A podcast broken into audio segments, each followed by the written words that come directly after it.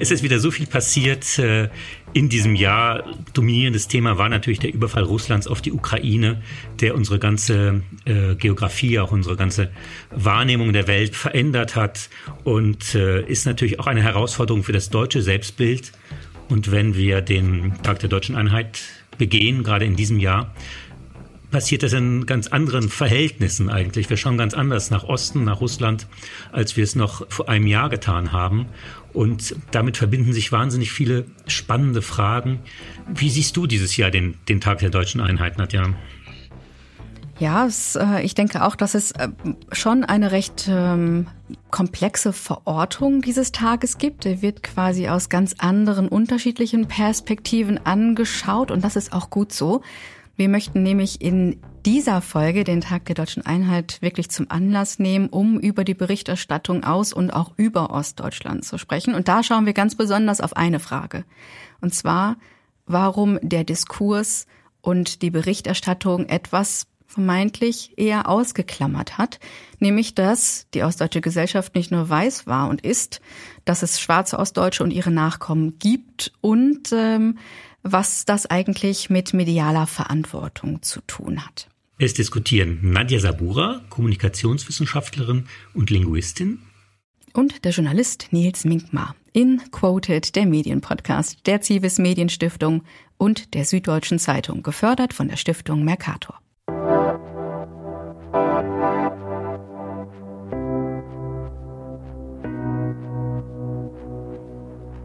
Mit dem äh, Tag der deutschen Einheit verbindet sich ja immer so eine Art Renaissance des deutschen Nationalstaats.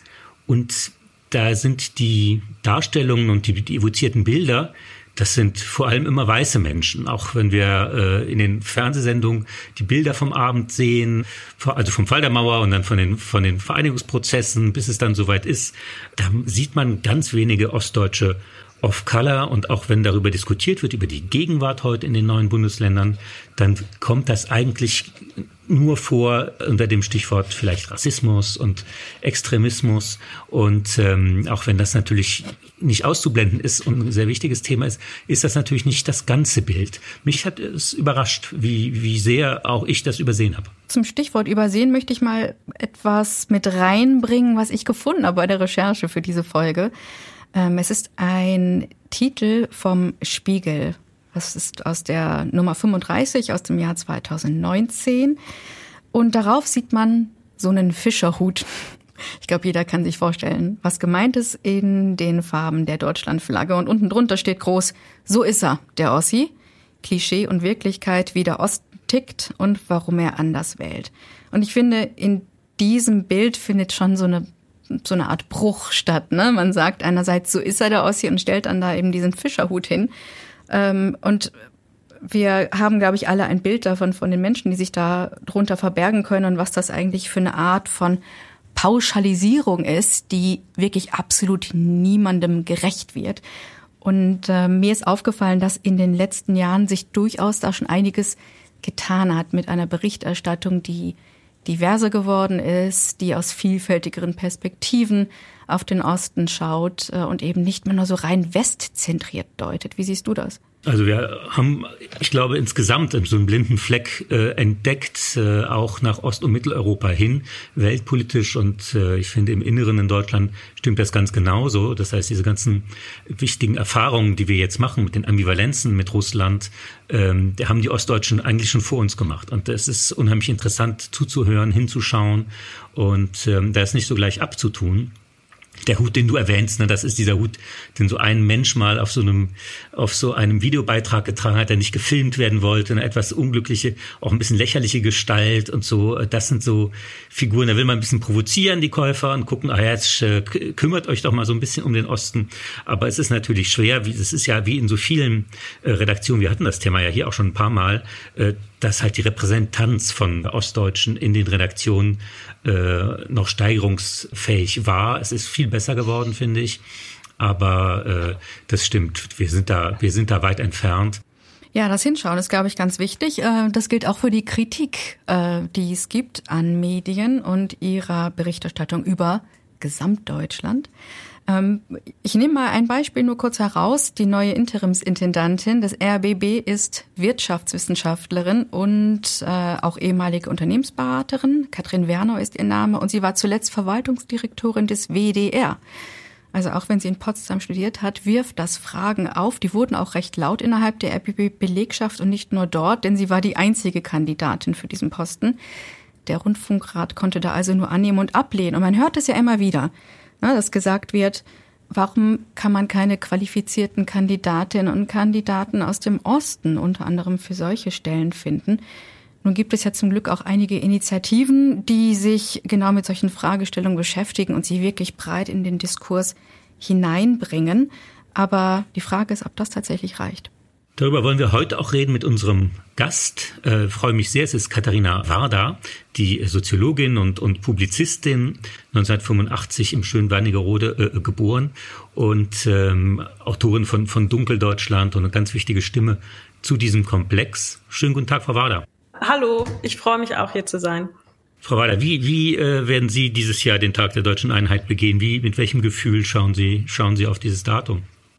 Der Tag der Deutschen Einheit ist immer so ein bisschen ein aufgeladenes Datum, weil das eines der wenigen Daten ist, wo relativ viel über den Osten gesprochen wird. Ähm, das Datum des, der Maueröffnung und der Tag der Deutschen Einheit, das sind immer so die Daten, wo ähm, viel über den Osten gesprochen wird.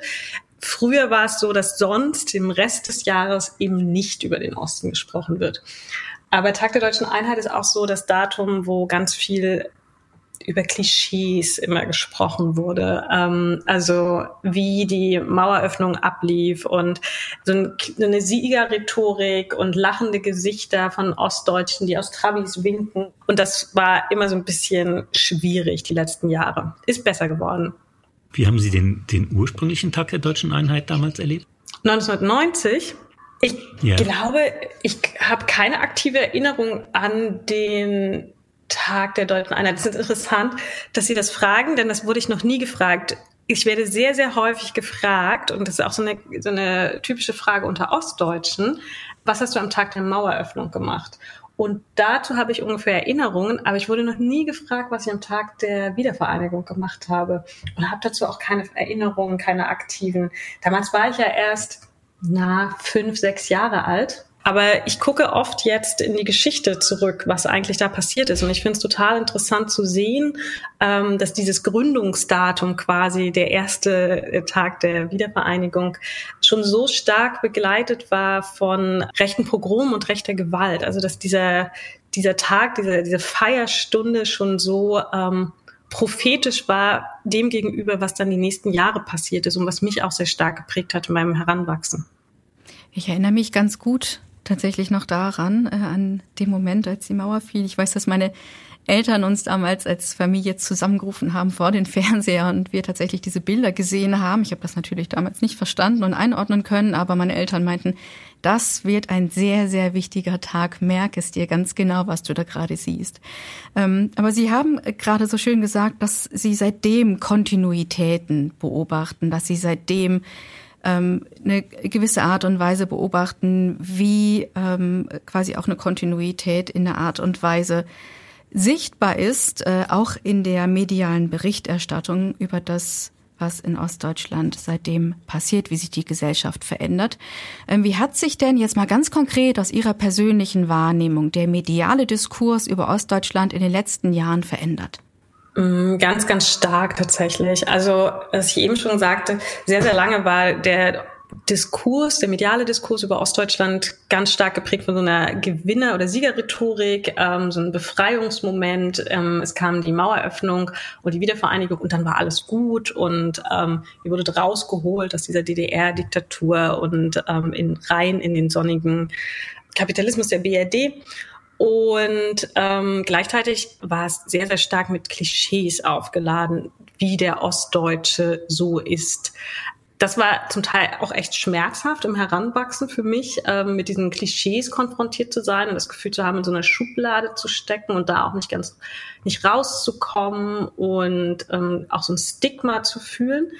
Und das hat sich sehr stark verändert. Und ich würde sagen, für mich sind so die entscheidenden Jahre so 2019, 2020 gewesen, wo sehr viele Texte von Ostdeutschen und sehr viele Stimmen von Ostdeutschen in den medialen ähm, Diskurs kamen und auch kritische Dinge gesagt haben, andere Diskurse aufgemacht haben, ähm, über die Probleme der 90er Jahre und im Zusammenhang mit der Wiedervereinigung gesprochen haben, ohne in irgendeiner Weise ähm, das in Frage zu stellen, dass das total wichtig und gut war, dass es die Wiedervereinigung gab. Aber dass die nicht unproblematisch abgelaufen ist. Und das hat, glaube ich, 2019 es sind da viele neue Texte, viele neue Stimmen rausgekommen, die den Diskurs ganz schön verändert haben. Und mittlerweile ist doch ein sehr lebendiger Pool an Leuten. Ich finde, da kann immer noch mehr passieren und das könnte auch immer noch vielfältiger werden, aber es hat sich sehr stark verändert, was ich sehr, sehr gut finde persönlich. Also Luft nach oben. Ich denke bei dem Zeitraum, den Sie gerade genannt haben, 2019, 2020, ganz stark an die sogenannten Baseballschlägerjahre. Das ist ähm, ein Begriff, ein Hashtag gewesen des Journalisten Christian Bangel.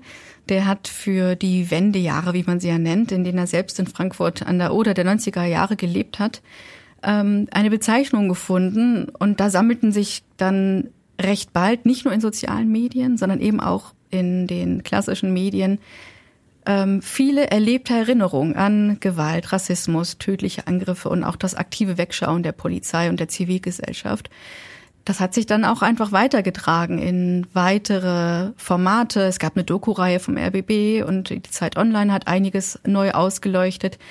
Ähm, von daher dieser Zeitpunkt äh, ist auch mir ganz stark in der Recherche nochmals aufgefallen. Aber jetzt haben wir natürlich auch das Ding, dass man darüber hinaus noch weitere Akteure äh, sichtbar macht oder sichtbar machen sollte, die nicht Christian Bangel oder Daniel Schulz oder Autoren wie Manja Prenkels oder Peter Richter heißen, sondern tatsächlich auch selbst eine vielfältige Geschichte haben. Was haben Sie denn da für einen Einblick, für eine Wahrnehmung, inwieweit da auch ähm, People of Color selbst über den Osten und ihre Erfahrungen berichten? Hm. Das ist ein bisschen ambivalent. Also ich meine, es gab schon immer ähm, Ostdeutsche of Color oder Ostdeutsche mit Migrationsgeschichte, die erzählt haben, die berichtet haben, die Bücher geschrieben haben, die ähm, aktivistisch waren, die auf Podien aufgetreten sind, die irgendwie ihre Stimme erhoben haben. Die gab es ja schon immer. Und die wurden einfach sehr, sehr lange nicht gehört im öffentlichen mhm. Diskurs. Das hat sich auch mit ähm, dem einschneidenden Datum 2019, ähm, wo einfach viele Diskurse zusammenkamen. Für mich ist auch sehr, sehr ähm, stark tatsächlich da dieser Hashtag Jahre, aber auch andere Texte, andere Akteure, die sich zu Wort gemeldet haben. Und damit wurde auf einmal auch ein Raum geschaffen, wo es auch Raum gab für andere ostdeutsche Stimmen. Und ich würde schon sagen, dass ähm, so auch mit diesem Datum mehr Ostdeutsche auf Color gesehen, gehört werden. Aber dass es immer noch gerade in dem Bereich super wenig ist. Also ich glaube, wir haben immer noch diese Vorstellung von dem, wir haben dies genannt Fischerhut äh, mit der Deutschland-Fahne. Ähm, wir haben immer noch die vorherrschende Vorstellung im öffentlichen Diskurs, der Osten ist homogen weiß. Der Osten ist der Ort für rechte Gewalt. Paradoxerweise gibt es dort aber keine ähm, Menschen, die von Rassismus betroffen sind und die ähm, Opfer dessen sein können. Es gibt aber ganz viele Täter. So, ähm, das ist ja immer noch so, eine, so ein Klischee über den Osten. Ich, und ich will gar nicht herabreden. Im Osten, im Osten gibt es ein großes, massives Problem mit rechter Gewalt und rechten Akteuren. Auch im Westen, aber auch im Osten. Aber dass es doch sehr viel durchmischter ist und dass es Menschen gibt, die Opfer dieser Gewalt werden und andere Erfahrungen machen, dass sowohl die DDR als auch Ostdeutschland eine kontinuierliche und lebendige Migrationsgeschichte hatte und hat, wird dabei ziemlich vergessen und dabei fehlen einfach ganz wichtige Stimmen bis heute. Ich habe richtig gemerkt, ich hatte 2020 ein Essay veröffentlicht und der hieß, der Ort, aus dem ich komme, heißt Dunkeldeutschland, mm, wo es, wo es um meine Erfahrungen ging, ähm, sowohl als ähm, schwarze Ostdeutsche, Erfahrungen mit Rassismus im Aufwachsen in den 90ern und frühen 2000ern, ähm, aber auch mit Erfahrungen von sozialen Abstieg, Arbeitslosigkeit der Eltern, Klassismus und ähm, auch Erfahrungen einfach als Ostdeutsche mit all den Abwertungen leben zu müssen und ähm, dieses Konglomerat aus Erfahrungen, darum ging es in diesem Text. Und ich war für mich waren das so Selbstverständlichkeiten, dass ich diese Erfahrung gemacht habe. Und für mich war es auch kein einfacher Schritt, damit so rauszukommen und öffentlich zu werden, weil das sehr stigmatisierte Erfahrungen ja auch sind und ich da sehr ehrlich und sehr direkt gesprochen habe. Aber für mich war es sehr überraschend zu sehen, dass auf der anderen Seite so ein Aha-Effekt dann auch nochmal da war, zu sagen, ach so, stimmt ja. Der Osten ist ja nicht nur homogen weiß, es gibt ja auch diese Stimmen. Und das war für mich so ah, selber so ein Aha, ach so, das ist für dich überraschend, aber ist doch klar irgendwie, ähm, weil es für mich so klar war. Und da habe ich gemerkt, so wow, klar, diesen, dieser Diskurs findet nicht statt. Und für mich war das schon so eine Selbstverständlichkeit, dass dieser Diskurs nicht stattfindet. Aber da gibt es auf einmal auch Raum, um den erfahrbar zu machen. Und das war irgendwie auch ganz schön, das zu merken. Ja, ganz genau. Und man hat äh, sozusagen den Osten dann nochmal als kondensierte Form von allen deutschen Problemen, glaube ich, immer äh, betrachtet. Und, ähm, und viele, ja, es ist so, dass Deutschland es hängt, glaube ich, komplizierte historische Gründe, sich nicht selber denkt als ein Land, äh, in dem die Menschen eine Migrationsgeschichte, eine internationale Geschichte haben. Ich denke auch mittlerweile, es, diese sich verschärfende demografische Krise führt auch dazu, dass man äh, da nochmal ganz anders drüber nachdenkt. Äh, wenn man halt jetzt äh, Springer mal weglässt, wo jetzt schon wieder gegen Flüchtlinge Stimmung gemacht wird. Aber ansonsten hatten wir natürlich damals auch eine wahnsinnig ausländerfeindliche Grundstimmung, aber fast in allen in allen Parteien zu viel und dies und das, ähm, so dass diese Themen überhaupt unheimlich angeheizt und hasserfüllt äh, behandelt wurden. Haben Sie es damals auch äh, so so äh, empfunden? Damals meinen Sie die 90er, ne? Ja. Ja, total. Also ich war, wie gesagt, ich war Kind zu der Zeit. Ich habe jetzt wenig ähm, Medienanalyse betrieben, aber die Stimmung war furchtbar auch schon so solche Ideen, das war ja ein total verbreitetes Wort, Ausländerfeindlichkeit ähm, zu der Zeit. Und das wird immer noch verwendet und ich finde es historisch, also wenn man es als historischen Begriff verwendet, total korrekt. Aber was man eigentlich damit meint, ist ja Rassismus. Aber die Idee auch, als dieses Ausländerfeindlichkeit, dann Fremdenfeindlichkeit, jetzt sprechen wir endlich über Rassismus und die ganze Zeit meint man ja auch Rassismus, aber man macht sein Gegenüber, also die Betroffenen von Rassismus, über solche Begriffe auch zum Fremden, zum Ausländer. Also man wiederholt einfach so eine, so eine rechte Rhetorik auch damit. Und das war so total normal zu der Zeit. Und das ist ja nur die Spitze des Eisbergs. Äh, das hat sich ja alles in, sowohl in den Medien, aber auch dann in der Gewalt auf der Straße wieder gespiegelt.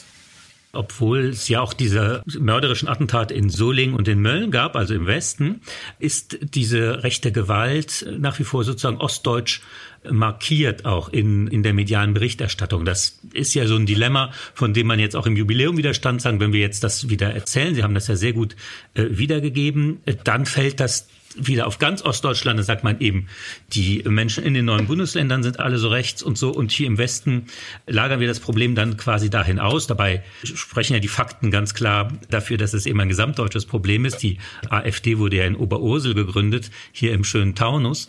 Ähm, wie sehen Sie das? Also wie soll man darüber sprechen, ohne sozusagen alle, alle so unter einen Fischerhut äh, zu stecken? Ja, ich finde es eine total wichtige Frage, die Sie da ansprechen. Und auch eine, da liegt auch so ein bisschen die Krux darin. Wie gehen wir eigentlich mit Rassismus und mit anderen Formen von rechter Gewalt um? Und ich habe immer sehr zugespitzt gesagt, wir haben lange das Phänomen in Deutschland gehabt, dass man das Problem auslagert, also generell nicht nur nach in den Osten und davon ausgeht, also im Tenor spricht wie, ähm, wir hier in Deutschland haben kein Problem mit Rassismus. Aber wir haben Rassisten und wir wissen auch, wie die aussehen. Das sind dann halt die mit dem Fischerhut, also Ossis äh, mit Baseballschläger vom Land. Das sind die, das sind nicht wir. Wir haben kein Problem, das sind die. Und das, damit macht man sich total leicht. Ähm, also erstmal, die Leute gibt es ja auch. Ja? Also dieses, diese Karikatur, die man da zeichnet, die gibt es ja auch. Ich bin in Ostdeutschland aufgewachsen, ich bin Ostdeutsche, ich kenne diese Leute. Ähm, ich weiß, was in den 90ern abging. Und das war die absolute Hölle es ist ein, so ein perverses Ausmaß an Gewalt, was ich nie wieder erleben möchte. Also das ist ja schon real. Aber was man macht, ist eben nicht zu lösen, sondern wegzuschieben, um es nicht zu lösen. Es sind natürlich auch Themen, die sind mit, äh, zu Recht auch mit Scham belegt. Das sind sehr unrühmliche Themen. Man müsste irgendwie schauen, worum, woher kommt das? Welche Kontinuitäten gibt es einfach auch noch an diesem faschistischen Erbe, was man da mit sich trägt? Äh, man müsste sich eingestehen, wir haben ein Rassismusproblem in Deutschland, das ist real. Und es gibt MitbürgerInnen und Menschen, die in Deutschland leben, die von Rassismus betroffen sind. Und die müssten wir jetzt dann auch mal ernst nehmen. All das ist halt lange nicht passiert. Und dann kommt man super drum herum, wenn man das Problem in den Osten schiebt. Und das Problem ist aber, A, dass man es nicht löst und B, dass man es auch nicht im Osten löst. Also weder ähm, schiebt man es in den Osten, um zu sagen, hey, lass uns mal reingucken, was ist denn da eigentlich los, lass uns mal wirklich das Ding angehen, noch reagieren Ostdeutsche darauf und sagen, ja, scheiße, wir haben hier ein Problem, ähm, lasst uns das mal angehen, sondern zu Recht auch entlarven es viele Ostdeutsche als, Moment mal, ihr sagt das jetzt nur, um uns wieder blöd zu machen, was ja auch stimmt, aber lösen es dann auch nicht, sondern schieben es dann einfach mit der Bewegung weg. Das ist ja gar nicht real, ihr sagt das jetzt nur, um uns blöd zu machen. So, und dann entsteht so wie so ein Rassismus-Ping-Pong, habe ich das mal genannt, so wo eine Ecke es in die andere schiebt und am Ende leiden nur die darunter, die davon betroffen sind, im Osten und im Westen. Ich meine, ein Grund ist ja, die Medien sind ja auch wirklich ein Markt, ist natürlich, dass äh, in, in den neuen Bundesländern eigentlich noch relativ wenig diese traditionellen Medien äh, einfach gekauft werden beim, beim Print oder wenig die öffentlich-rechtlichen geschaut werden. Das heißt, äh, man hat da jetzt auch gar nicht so sein Publikum, sage ich mal, oder sein, sein Markt, wo man äh, und die Folge ist halt, dass man da ein bisschen über die schreiben kann, äh, was man möchte, weil man da auch kein Risiko eingeht.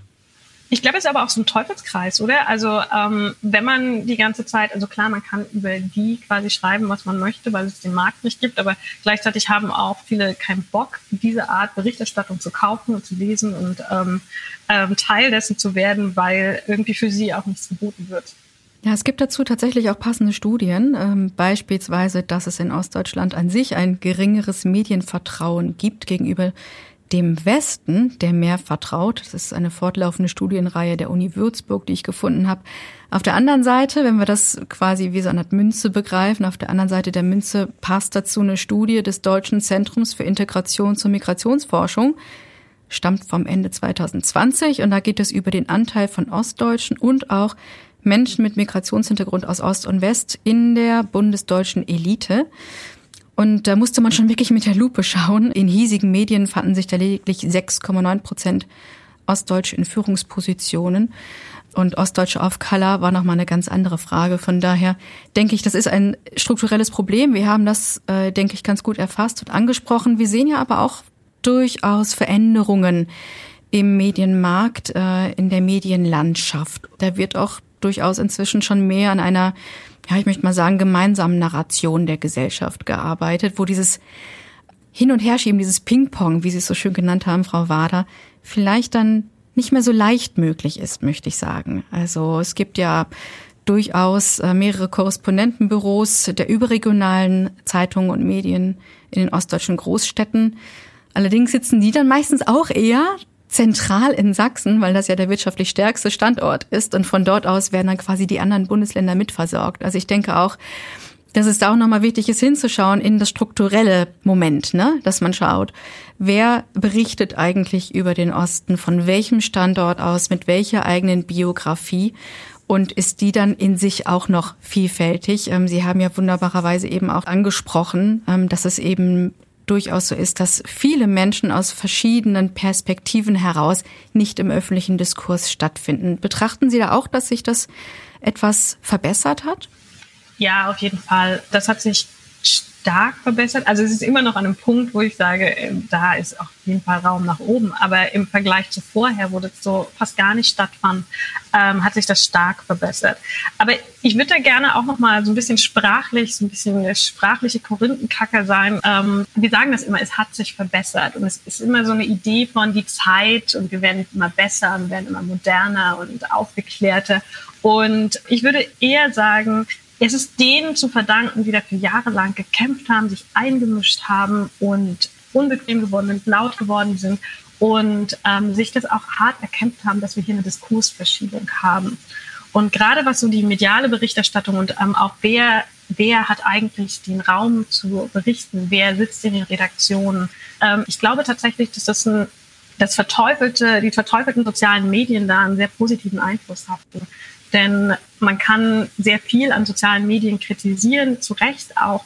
Aber es ist auch ein Raum gewesen und es ist immer noch, wo Menschen mit einer marginalisierten Identität, einer marginalisierten Geschichte, die kaum Zugang zu, ähm, zu den Standardmedien vorher hatten, Räume gefunden haben, sich auszudrücken, gehört zu werden, ein Publikum zu finden, andere zu erreichen. Und diese Stimmen konnte man irgendwann auch nicht mehr überhören. Und dahingehend hat sich sehr viel verändert. Und man merkt es ja auch durch die Besetzung ähm, an Personen, die ihre eigene Geschichte mitbringen. Wir haben es selber eben gerade gesagt, ähm, verändern sich natürlich auch die Blicke auf die Welt, die Themen und die Herangehensweisen, was sehr begrüßenswert ist.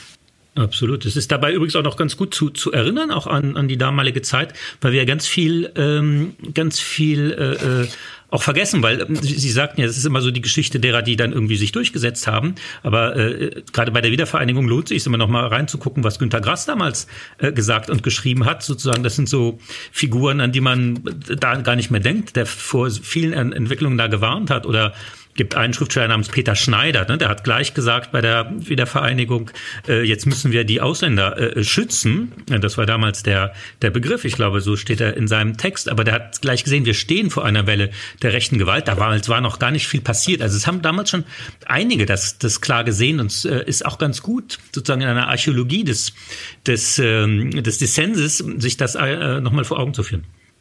Genau, das ist aber auch ein wichtiger Aspekt. Also wir ähm, und auch irgendwie ein zweiter Aspekt. Wir sehen das jetzt im öffentlichen Diskurs und merken so, oh, was ist da? Da ist damals ganz schön was schiefgelaufen. Aber es ist ja nicht so, dass diese Stimmen erst jetzt aufkommen. Es gab schon immer kritische Stimmen und es gab auch unter Ostdeutschen immer eine starke Zivilcourage einzuschreiten und gegen rechts ähm, auf die Straße zu gehen und zu agieren. Diese Stimmen werden bloß jetzt im öffentlichen Diskurs sichtbarer, weil wir dem Raum geben und weil wir anfangen zuzuhören. Und vielleicht liegt es auch an der Marke die 30 Jahre. Man sagt ja immer, es braucht eine Generation, um nochmal richtig reinzuschauen. Aber ich, ich finde auch wichtig zu sehen, wir erfinden jetzt das Rad nicht neu, wir fangen bloß an zuzuhören. Schauen wir hin, machen wir den Blick und den Horizont einmal wirklich auf und lassen wir alle am Diskurs teilhaben. Äh, das war Katharina Wader über Ostdeutsche auf Color und ihre Wahrnehmung in den Medien. Vielen Dank. Vielen Dank. Ich finde, diese, diese Vielfalt der, der äh, neuen Bundesländer ist äh, für uns eine totale Chance und ist auch eine echte journalistische Ressource. Ich sage immer, immer wenn mir äh, nichts mehr einfällt, äh, fahre ich da in diese Gegenden von von Nord bis Süd und äh, wenn man einfach nur durch die Straßen geht, sei es in Weimar, sei es äh, in Rostock äh, oder auf, auf dem Land, kommt man auf, auf so viele neue Ideen und sieht so viele neue hat so viele neue Erfahrungen oder auch nur wenn man mit mit mit Kolleginnen spricht, äh, wie neulich mit der Schriftstellerin Melanie Rabe, die auch äh, Ostdeutsch of Color ist. Das finde ich ist eins der, der spannendsten Themen, die wir im Journalismus zurzeit haben. Absolut. Also wirklich bundesdeutsche Realitäten nochmal sichtbar machen, selbst erleben.